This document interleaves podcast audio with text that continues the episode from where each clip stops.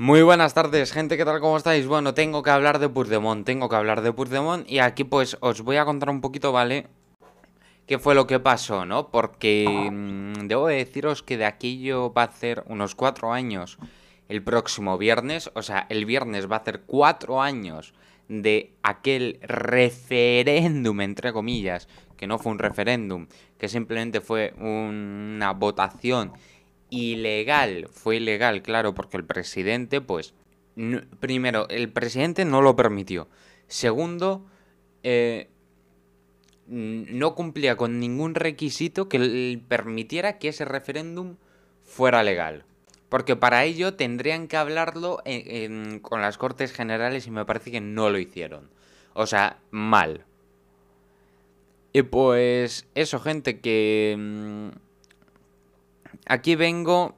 Madre mía, vengo eh, cargadito, cargadito. Porque recordad, eh, recordad cuando Purdemont, toda esta que se lió... Yo me acuerdo incluso de aquello, de toda la que se montó debo decir que su gestión política, ¿no? Me refiero como presidente de la Generalitat, fue un auténtico fracaso. Fue un auténtico fracaso. Y también otra cosa eh, que vengo a decir es que ahí, eh, con lo del referéndum, hubo violencia. No por parte de Puigdemont, pero sí hubo violencia. Claro que hubo violencia. Los Jordis, recordad, eh, recordad, los Jordis se subieron a los coches a liar la barda. Sí. Claro, habían, habían acabado de hacer un referéndum pidiendo amnistía. Y pues, ¿qué amnistía? ¿Qué amnistía? Y eso que Purdemont eh, tan tranquilo, ya meten en la cárcel a los Jordis, que salen del juicio súper animados, súper sonrientes cuando les van a encarcelar y pues em, llega el 27 de octubre. Ese día hacía calor. 27 de octubre y hacía calor. Madre mía. Y pues em, proclaman ya definitivamente la independencia de Cataluña. Ilegalmente. Ilegalmente Cataluña como un estado independiente. Tanto que el gobierno eh, suprime esa declaración de independencia y lo que llega a hacer básicamente pues es aplicar el 155. Aplican el artículo 155 de la Constitución. Tanto que Puigdemont sí, eh, sabía que le iban a juzgar, sabía que le iban a juzgar, sabía que iba a pasar unos cuantos años en prisión.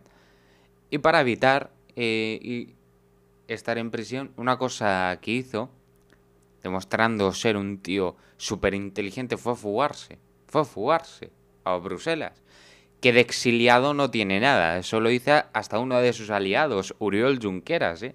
Esto sorprende. Uriol Junqueras arremetió contra Puigdemont, llamándole fugado, que es un fugado, que se fugó de la justicia, que se cagó de miedo y que él fue al juicio por responsabilidad con los ciudadanos. Uriol Junqueras fue al juicio por responsabilidad con los ciudadanos. Y al menos hizo bien Junqueras en ir al juicio.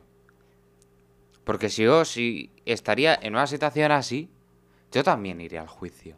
Claro, no perdería el tiempo yéndome a otro país. Pues eso, y ahora pues han comparado un poquito pues la huida de Puigdemont con la del rey. A ver, ¿qué tiene que ver?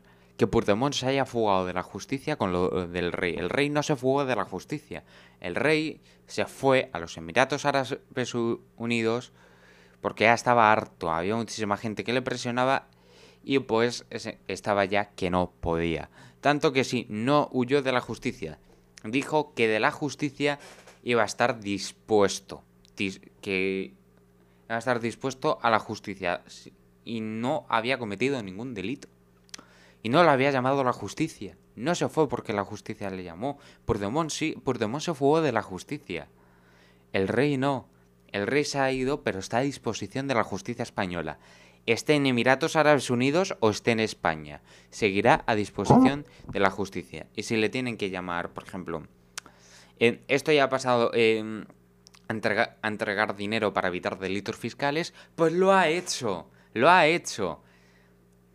Madre mía, es que yo no entiendo cómo hay mucha gente que no puede con el rey. Al menos Juan Carlos. Felipe, Felipe ya es otro mundo. Felipe, hasta los de Podemos dicen eh, que Felipe VI no ha robado. Hombre, es que no hay ni una sola prueba que demuestre que Felipe VI haya robado dinero. No hay ni una sola prueba. Felipe VI con Juan Carlos puede haber más. Recordad lo de el ave, de, el ave a la Meca, la que se montó. Y pues eso, que comenzamos con los titulares.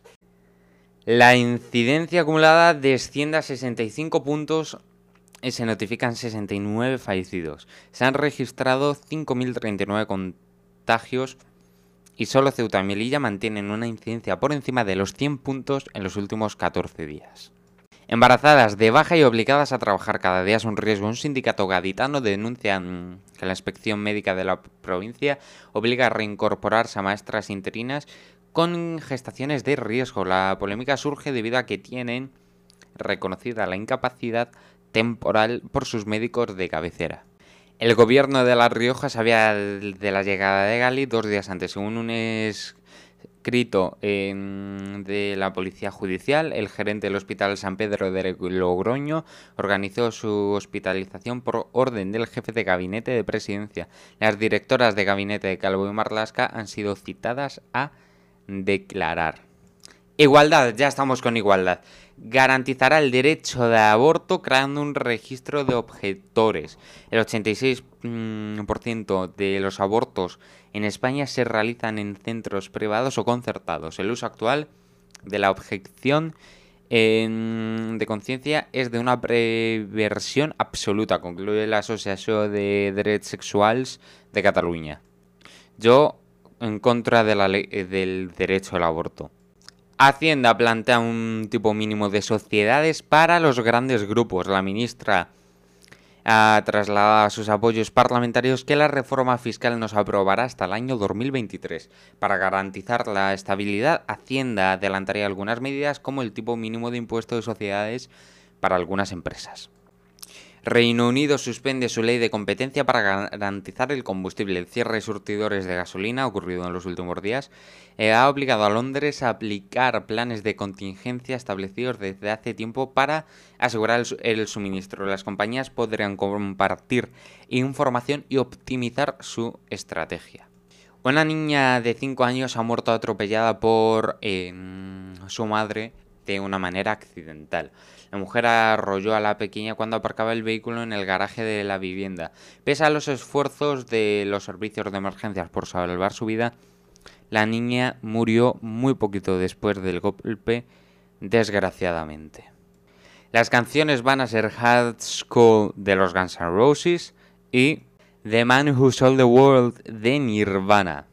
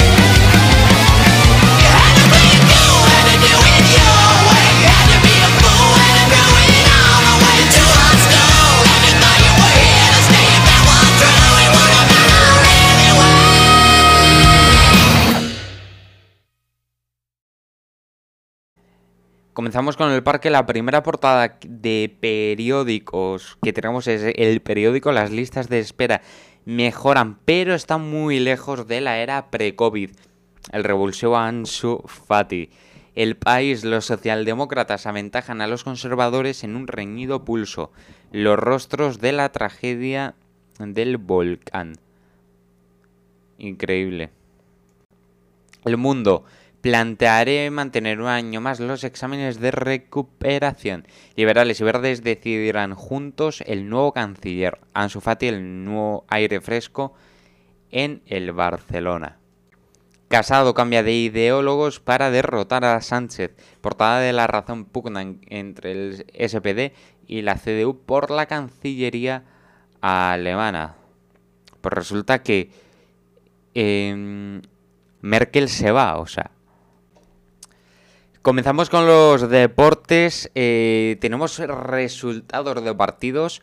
Eh, los primeros que voy a decir son los del sábado eh, a la vez 1, Atlético de Madrid 1, Valencia 1, Atlético 1, Sevilla 2, Español 0, Real Madrid 0, Villarreal 0, madre mía, ¿eh? ¿eh? hoy, no, ayer tuvimos partidos eh, también, eh, Mallorca 2, Osasuna 3, Barcelona 3, Levante 0, madre mía, qué pedazo goleada, menos mal que tenía nada. Ansu Fati, que es muy bueno, Real Sociedad 1, Elche 0, Rayo 3, Cádiz 1, Betis 2, Getafe 0. Y hoy tenemos eh, partido de la Liga Santander, Celta eh, Granada a las 9 de la noche. Mañana pues tenemos partidos de Champions en, en, los que van a jugar a las 9 el Atlético de Madrid contra el Milan y el Real Madrid a la misma hora con el Sheriff Tiraspol. Y comenzamos ya con el parte meteorológico. Hoy en, ha hecho calor, bueno, calor entre comillas, no es ese calor de verano, no. Eh, una temperatura máxima de, 26, de 28 grados y una mínima de 13. Y unos cielos pues mayormente soleados. Mañana lo que pasa es que va a comenzar el día bastante nublado, aunque vamos a tener unas temperaturas parecidas. Va a seguir haciendo calor y las mínimas van a bajar un grado, aunque las máximas se mantienen 28, 12. Y luego el día pues va a ser mayormente soleado. Y el miércoles, cumpleaños de mi hermana, prácticamente igual. Pero lo que pasa es que eh, las mínimas aumentan un par de grados. Nos quedamos en 28 de máxima, 14 de mínima. Y el jueves, pues, eh, día mayormente nublado, 29 de máxima, 14 de mínima. Bueno, pues así es como finaliza el programa de hoy. Hoy es 27 de septiembre del año 2021 y hoy cumple años una, una gran cantante. Una cantante que lo petaba hace 19 años, que lo estaba petando. Tal día como hoy, hace 19 años, del 2002. Justo cuando ya eh, estaban preparando... Eh, están empezando a, a demoler el Wembley. ¿eh? Casualidad. Casualidad. Y pues eso, que hoy Abril Lavín cumple 37 años sin envejecer. Y pues, ¿por qué no ha envejecido? ¿Por qué no ha envejecido? Por el uso del Botox. Sí, el Botox, eh, muchos pensaréis que el Botox destroza la cara, sí, pero también te puede convertir en una persona más guapa. Depende de cómo lo uses, depende de cómo lo uses, porque el Botox, eh, vale, pueden, eh, la mayoría de las famosas que hacen uso del Botox, hacen un mal uso del Botox, que se vuelven más feas. Pues en el caso de Abril es todo lo contrario en 2004, 2004, ¿eh? Se puso Botox, cambió enormemente. Y pues eh, ahí fue. Y esa es la clave de que Abril no envejezca. Gracias al Botox. Sí, sí. Y pues se cumplen 19 años desde que Avril Lavigne pues llegara al estrellato. Pero también se cumplen 19 años esta semana del inicio de la demolición del Wembley, del estadio Wembley. ¿Qué pasó? Era en el 2000. Era en el 2000 que se jugó un partido que lo llamaron The Final Whistle, que era el último partido allí, ¿no? Que era un Inglaterra contra Alemania, ¿no? Me parece que Alemania ganó en el Wembley, tanto que ese fue el último partido que disputaron ahí. El estadio lo cerraron. Lo cerraron para siempre. Bueno, volverían a grabar, volverían a grabar en 2001 eh, una, una película, volverían pero para grabar una película allí en el mítico Wembley, aquel maravilloso estadio. Y ya pues desde que acabaron de grabar esa película, pues ya eh, el estadio se quedó completa y absolutamente abandonado. Lo vallaron en el año 2001 como preparativo para la demolición. Mientras había la pista de atletismo que tenía el Wembley, que mm, era todo tierra, pues se la estaba comiendo la naturaleza. Se la estaba comiendo la naturaleza. El césped en muy mal estado. Eh, no es como lo del Vicente Calderón, que ya me parece que os lo contaré en otro programa, que desde que se disputó el último partido hasta que se derribó, sí se siguió usando. Aquí no. Aquí solo se usó para grabar una película y nada más. Y se quedó abandonado, completamente abandonado. Tanto que mm, diseñan propuestas para hacer un nuevo Wembley, mm, vayan el viejo, eh, pues eh, una... ¿Qué es lo que pasa? Que en 2002 ya eh, los están preparándolo casi todo. Y empiezan los trabajos internos, empiezan a quitar el césped, empiezan a quitar las butacas y mm, lo... ¿Cómo decirlo? Lo primero que hacen, ¿vale? Lo primero que hacen en el estadio es mm, una especie de oficinas, ¿no? Que daba con... que se podían ver desde fuera, tirarlo. Se tiró, todo bien, tanto que desde aquellos finales días de septiembre, aquellos últimos días de septiembre, pues el estadio eh, empezó a tirarse.